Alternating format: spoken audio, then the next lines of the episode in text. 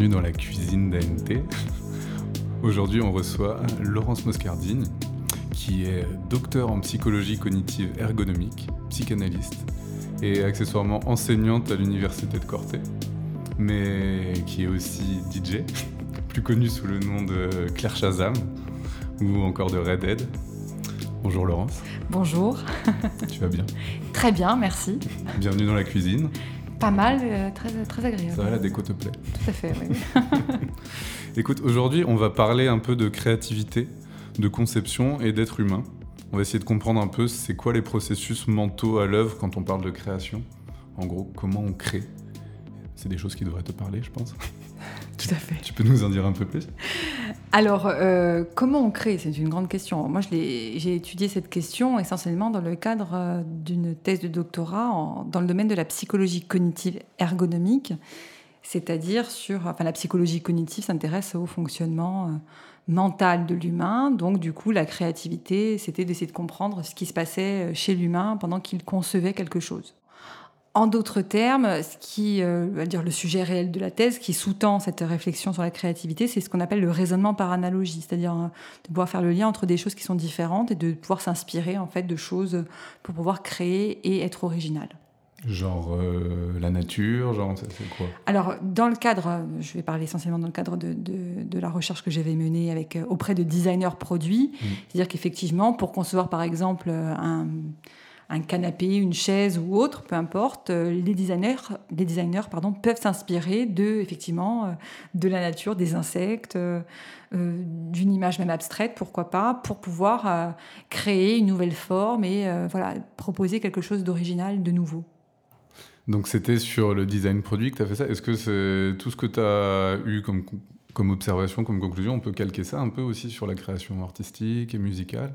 Alors, oui, parce qu'en fait, euh, du point de vue de la psychologie cognitive, essentiellement, effectivement, et en fait, il y a des processus similaires, hein, tout simplement, parce que quand on va créer quelque chose, qu'on soit designer produit ou même architecte, parce qu'il y a beaucoup d'études euh, auprès des architectes, par exemple, et euh, même si on va vers la création, musi- enfin, la création musicale. Moi, je me suis intéressée, par exemple, euh, à des DJ dans un cadre d'une étude euh, en psychologie cognitive euh, sur la création de mixtape. Et effectivement, le raisonnement par analogie peut aussi euh, venir soutenir cette activité de, créati- de créativité. D'accord. Et donc qu'est-ce qui se passe dans notre cerveau quand on crée? Alors, ça c'est une énorme question, on est d'accord. Désolé. Euh, dans ton cerveau, Antoine, je ne sais pas, parce que je ne l'ai pas étudié, mais en tout cas, dans le cadre de, de- d'études que j'avais menées auprès des designers ou une étude que je suis en train de commencer, on va dire, que je continue plutôt euh, auprès des, de DJ, c'est effectivement de voir quelle est euh, la perception déjà ou des objets, en l'occurrence pour les designers, ou de la musique, des morceaux musicaux qu'on a en tête chez les DJ, comment ça, ça se catégorise, et comment se fait la sélection, et comment on peut créer une mixtape ou une playlist, on va dire plus ou moins...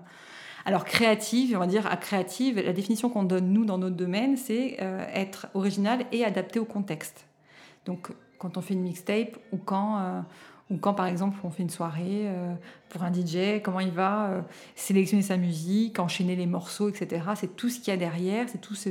Alors comment on va créer, en tout cas chez les designers, ce qu'on a remarqué, ce qui, ce qui a été prouvé scientifiquement, c'est que plus il va concevoir un objet dit original reconnu par ses pairs, par des experts en tout cas, euh, en général, c'est que l'objet a été conçu avec cette idée de euh, prendre en compte des, des concepts d'autres domaines. Donc, effectivement, si je veux concevoir un aspirateur, par exemple, je peux aller, enfin, une forme d'aspirateur qui peut euh, induire telle ou telle émotion ou telle, euh, ou telle compréhension du fonctionnement de l'aspirateur, je vais aller chercher euh, dans un autre domaine, comme par exemple les insectes, et m'inspirer de la carapace d'un insecte, etc.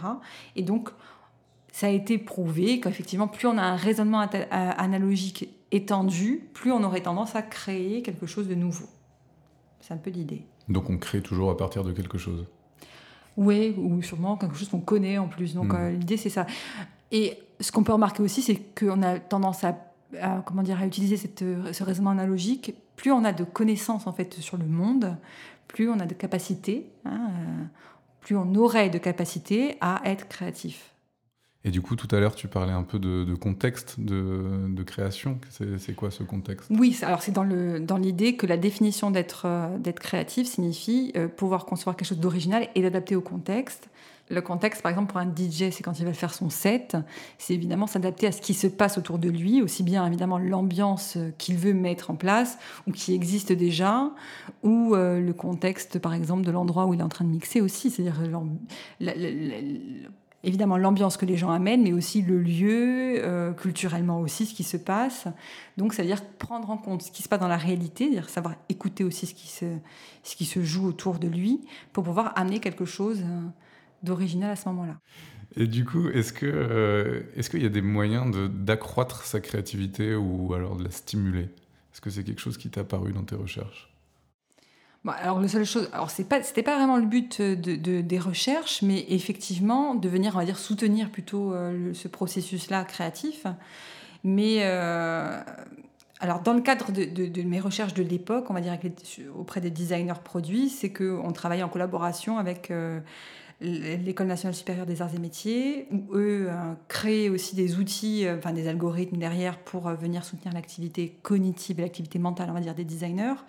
Donc, euh, pour, on va dire, on pourrait dire, si on extrapole un petit peu, si on caricature, pour euh, stimuler la créativité, plus vous allez emmagasiner de connaissances sur un domaine et voir des domaines qui n'ont rien à voir, plus vous allez, on va dire, vous exercer à faire le lien, donc faire des analogies entre différents domaines, plus vous pouvez évidemment euh, venir un petit peu stimuler votre créativité, si on voit que l'aspect cognitif, bien sûr. Hein. Hum, hum, hum. Et du coup, ouais, on parle de cognitif. On peut remettre des mots aussi sur ce que c'est que le cognitif? Alors, le cognitif, c'est tout ce qui est, on dire, on peut prendre le terme à la place de la pensée ou de l'intelligence, même si j'aime pas employer ce terme parce que souvent c'est mal interprété, mais l'intelligence, c'est un petit peu euh, comment on perçoit le monde, comment on fait des liens avec les choses qui nous entourent, avec les concepts qu'on a intégrés. Tout ce qui concerne, en fait, la psychologie cognitive, c'est tout ce qui concerne le traitement de l'information. Autrement dit, comment on fait pour apprendre, pour mémoriser, pour parler, euh, pour raisonner, pour résoudre des problèmes du quotidien ou des problèmes d'experts, par exemple les joueurs d'échecs, comment ça se passe dans leur, dans leur euh, cerveau, on va dire, tout mhm. simplement. C'est ça la psychologie cognitive, hein. c'est vraiment l'étude du fonctionnement mental humain.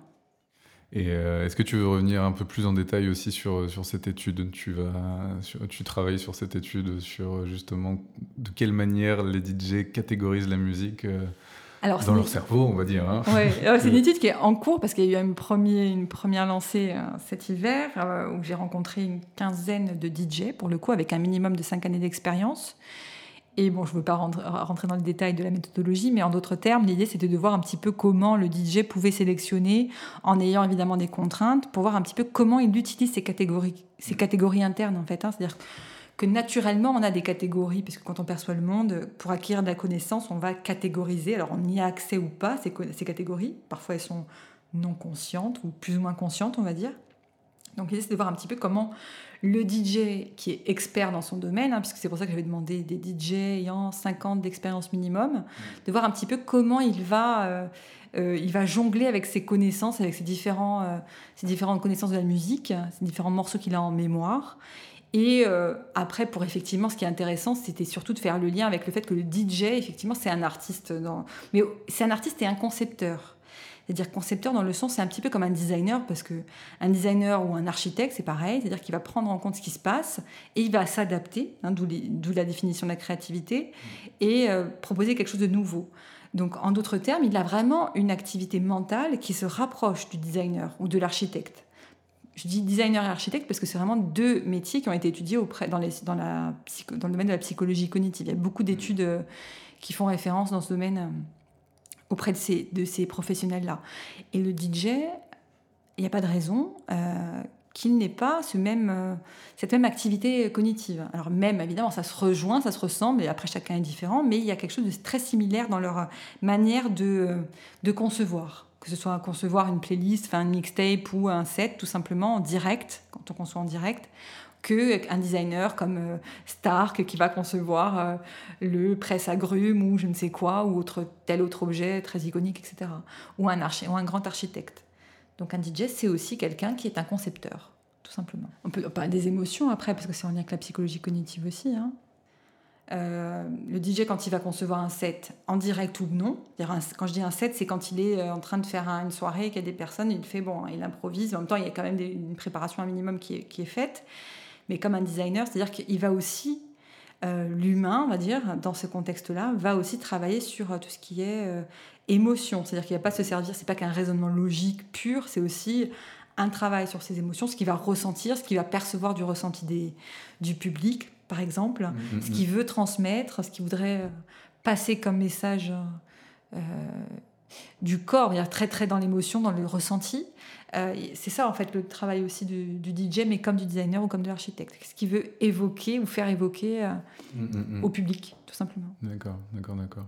Et le DJ, il passe par la machine pour faire pour faire euh, son travail en fait. Il passe par lui, c'est-à-dire qu'en fait, au contraire, il passe pas par la machine. La machine, elle est là pour aider, c'est-à-dire qu'à un moment donné, il a son logiciel, euh, son, ses platines, alors il a sa manière de catégoriser sa musique, c'est une chose, mais il a autre chose en plus.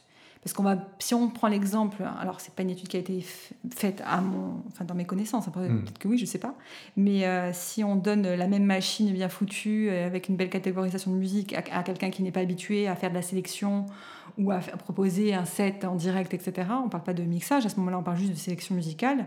Ça peut être très délicat, en fait, pour quelqu'un, parce que c'est à un moment donné, comprendre ce qui se passe pour le public, comprendre ce qu'il veut faire lui aussi, c'est pas n'importe quel exercice. Mm, mm. Donc l'idée, c'est euh, le DJ, ce qui, ce qui m'a intéressé en tout cas, c'est cette capacité à écouter ce qui se passe et à vouloir embarquer. C'est souvent des voyages en fait. Hein. Mm.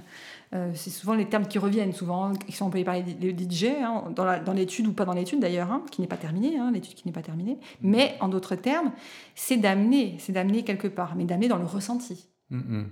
Ça, c'est propre à chaque artiste. Je pense que d'essayer d'embarquer les gens dans son univers.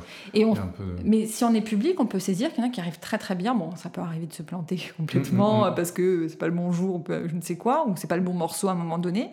Mais euh, souvent, quand on assiste à des sets de DJ, ça peut être euh, un énorme voyage, ça peut être extraordinaire. Et euh, c'est ça qui est magique, en fait. Là, on sent la, patte de l'artiste. Donc, un DJ, c'est un concepteur, mais aussi un artiste, parce qu'il va amener. Euh, alors, après, il va amener. Il y a aussi des techniques, hein, tout l'aspect technique euh, du DJ qui, effectivement, va mixer au bon moment, va, va, faire jouer, va jouer sur les BPM et tout ça. Mais, mais il y a ça, et il y a aussi la sélection derrière, évidemment. C'est toute cette complexité de l'activité, en fait. Hein. Pas mal. Et ouais, si je, parlais un peu de machine tout à l'heure, parce que un des volets aussi de ton travail, c'est de travailler sur les interactions homme-machine. Donc en fait, un peu, c'est quoi les moyens de l'homme pour s'adresser à la machine? Ouais, alors en fait, euh, dans, ce contexte-là, ce qu'on appelle la psychologie cognitive ergonomique, c'est-à-dire l'étude du fonctionnement mental d'un humain dans un contexte particulier, pour amener euh, l'amélioration d'une interface, euh, on va dire d'un logiciel ou d'un outil numérique, ou pas numérique d'ailleurs, hein, il y a un terme qui est beaucoup plus utilisé aujourd'hui, c'est ce qu'on appelle l'UX, c'est-à-dire l'user experience, la conception de l'expérience utilisateur en français. C'est-à-dire qu'on va réfléchir à ce qui se passe dans un contexte particulier pour améliorer. Euh, quand on dit la machine, ça peut être évidemment le logiciel, un site internet, euh, n'importe quel outil, n'importe quel outil en fait, hein, tout simplement. Et euh, est-ce que toi, tu t'es utilisé toi-même comme propre sujet d'étude En tant que DJ ouais. Alors non, pas du tout. Alors, euh, euh moi, j'ai pas cette euh, la compétence, tout ce qui est de mixage, je ne l'ai absolument pas. J'ai plutôt une compétence de sélection, on va dire, de musique. Quand je fais des soirées, c'est la sélection. Euh, je, pas, je, ne sais pas du tout utiliser les machines, c'est-à-dire faire un mixage de, de morceaux, c'est pas du tout ma capacité. En fait, ça, c'est pas mes compétences, contrairement à la majorité des DJ, on va dire. Mmh, mmh. Mais non, je me suis pas du tout utilisée comme. comme Alors évidemment, c'est dans les moments où j'ai fait des sélections en direct, en tant que DJ, on va dire, dans les soirées, où je me suis posé des questions, tout simplement, parce que j'ai ce côté chercheur qui reste quand même présent où je me suis dit, mais euh, c'est vraiment une réactivité cognitive importante, une réactivité mentale importante. Donc c'est de là, en fait, hein, que ça m'a donné euh, l'idée de faire une étude sur les DJ. Mais euh, voilà, sans m'utiliser moi en tant que, en tant que participante de l'expérience. Ouais. mais tu as quand même une sensibilité artistique et de, mine de rien, mettre des morceaux bout à bout, c'est aussi créer quelque chose de nouveau. Oui, c'est faire une proposition, tout à fait. Ouais, ouais, ouais. C'est euh, un petit voyage. partager une émotion. Exactement. La faire partager. Ouais. Tout à fait. Ok, ok.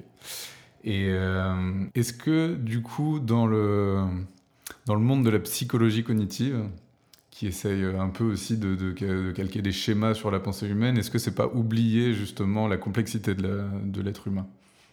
Il est vrai que dans euh, la recherche scientifique en psychologie cognitive, on, va, on veut généraliser, on veut trouver quelque chose de commun à plusieurs humains dans un contexte particulier. Donc il y a quelque chose de très évidemment, euh, mais c'est pas que c'est frustrant, c'est aussi la science qui fonctionne comme ça au sein de la psychologie cognitive, c'est-à-dire comprendre, euh, même neurocognitive, hein, ça permet de comprendre, de généraliser, mais ça n'enlève pas, enfin ça n'enlève pas. Il faut pas qu'on voit les choses essentiellement comme ça, sinon c'est dangereux. C'est comme mmh. la psychologie, enfin quand on du coup, quand on s'inscrit à l'université en psychologie, bon, ben, on a des cours. On a d'un côté la sociologie, la philosophie, l'anthropologie, l'ethnologie, etc., etc. Mais dans l'idée, la création des universités, elle se fait par, pour des contraintes administratives. Donc, si mmh. on voit l'humain que par la perception de la psychologie cognitive ou de la psychologie tout court, on loupe énormément de choses. Parce qu'il y a plein de choses qui vont influencer le fonctionnement humain, l'éducation, la culture, la physiologie, etc. Et j'en passe bien, bien sûr. Hein. Mais euh, la psychologie cognitive, forcément, quand on fait des études un peu comme ça, euh, poussées et très spécifiques, ça se limite. C'est-à-dire là, moi, j'ai étudié les designers ou les DJ, mais je sais bien que l'humain ne se limite pas à, une activité cognitive. Hmm. Ce serait vraiment dommage. Ce serait euh, nous, percevoir comme des robots, tout hmm, simplement. Hmm. Hein. Donc effectivement, ça met de côté euh, la complexité humaine, mais ça ne ça ne l'annule pas en fait. Hein. C'est juste qu'il ne faut pas oublier que ça existe. Hein. C'est pour ça que c'est important toujours quand on fait des études, enfin quand on s'intéresse en tout cas à l'humain, qu'on fasse des études ou non, c'est d'avoir le côté de la philosophie, de l'épistémologie qui nous permet d'avoir toujours un, guide, euh, une éthique hein, tout simplement sur la, perception, euh, l'appréhension de l'humain tout simplement. De ne pas oublier que c'est pas que ça. Hmm. Sinon, euh, on n'est pas que des connexions neuronales par exemple. Non, c'est clair. Mais ça peut être pratique c'est pratique, ça, permet de pousser, euh, de, comprendre des choses, ça c'est certain, ça a des, avancées euh, fondamentales, mais c'est pas suffisant. D'accord mm, mm. Dans le rapport à l'autre, quoi qu'il en soit, que ce soit demain d'un instit à un élève ou dans le rapport humain de deux personnes dans un contexte particulier, c'est pas que ça. C'est évidemment plein de choses qui rentrent en compte et c'est un peu le sujet de l'ergonomie euh, cognitive, c'est-à-dire que on prend en compte l'humain dans un contexte, dans son contexte de travail, avec tout ce qui va générer une variabilité, on va dire, et essayer de, prendre en compte ça pour vraiment l'accompagner en créant un outil, numérique ou non d'ailleurs, ou en faisant des modifications de ses processus de travail. Alors là, je vais très loin, hein, c'est dans l'ergonomie de manière générale, mmh. mais c'est prendre en compte l'humain dans un contexte. Mais pas que l'aspect cognitif, évidemment. L'aspect aussi euh, social est très important, des émotions, voilà. Ok. Pas mal, pas mal, pas mal. On a fait un peu le tour du sujet, je pense qu'on est pas mal. Hein. Alors, est-ce que, euh, Laurence, tu aurais euh, une ou deux chansons à nous faire écouter, quelque chose que, des chansons qui t'ont particulièrement marqué ou des choses qui te tiennent à cœur? Ah bah, J'en ai énormément. Alors, euh, c'est très compliqué, hein, cette question, mais je vais ah. quand même tenter d'y répondre, bien sûr. Alors, c'est pas des questions, on va dire, c'est pas, pas une réponse objective, parce que ce qui me vient à l'esprit, c'est ce que j'écoute en ce moment. Et euh, ce que j'aimerais faire partager, c'est des choses que, que j'aime, que j'écoute réellement en ce moment euh, très régulièrement. Euh, après, à vous de voir. Hein, c'est pas forcément des choses, comment dire, qui font danser pour le coup. Ça, je les laisse aux soirées que je fais. Vous viendrez danser aux soirées que je que j'anime. danser tout le temps. Hein. Voilà, pas obligé de danser tout le temps, s'il vous plaît. Hein, calmez-vous. Mais sinon, effectivement, ouais, est-ce que j'ai deux morceaux qui me viennent à l'esprit? C'est un morceau de Cocteau Twins, du coup, qui date quand même d'il y a peut-être 20 ou 30 ans, je ne sais pas. Mais euh, que je vais vous faire écouter alors. Que tu as découvert comment?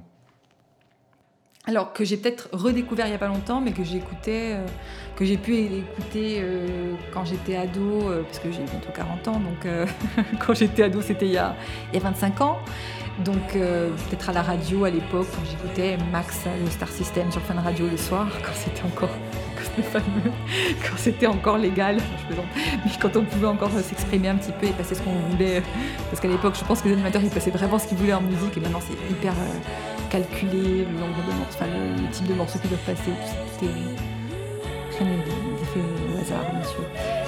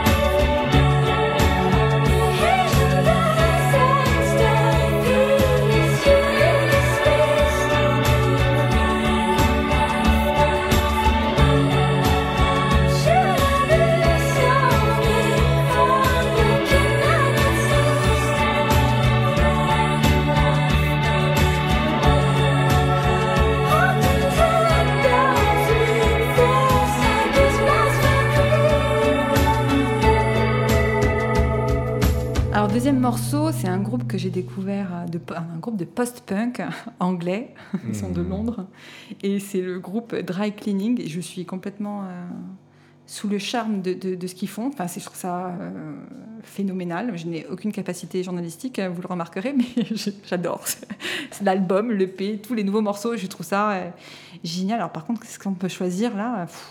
Allez, Ah ouais, Strong Feelings, c'est parti, fais-nous rêver. Strong Feelings, Strong Feelings, je parle pas mon accent anglais. Très. Strong feelings, the dry.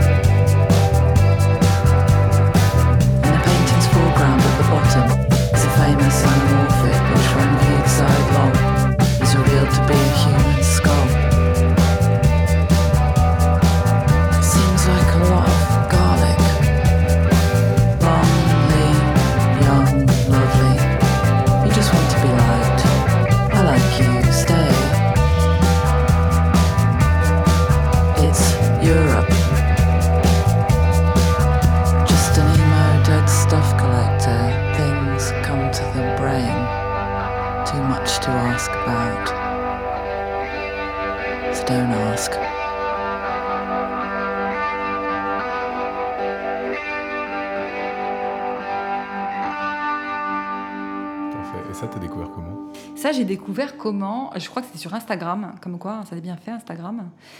Euh, je, suis, je suis une chaîne, euh, je sais plus laquelle.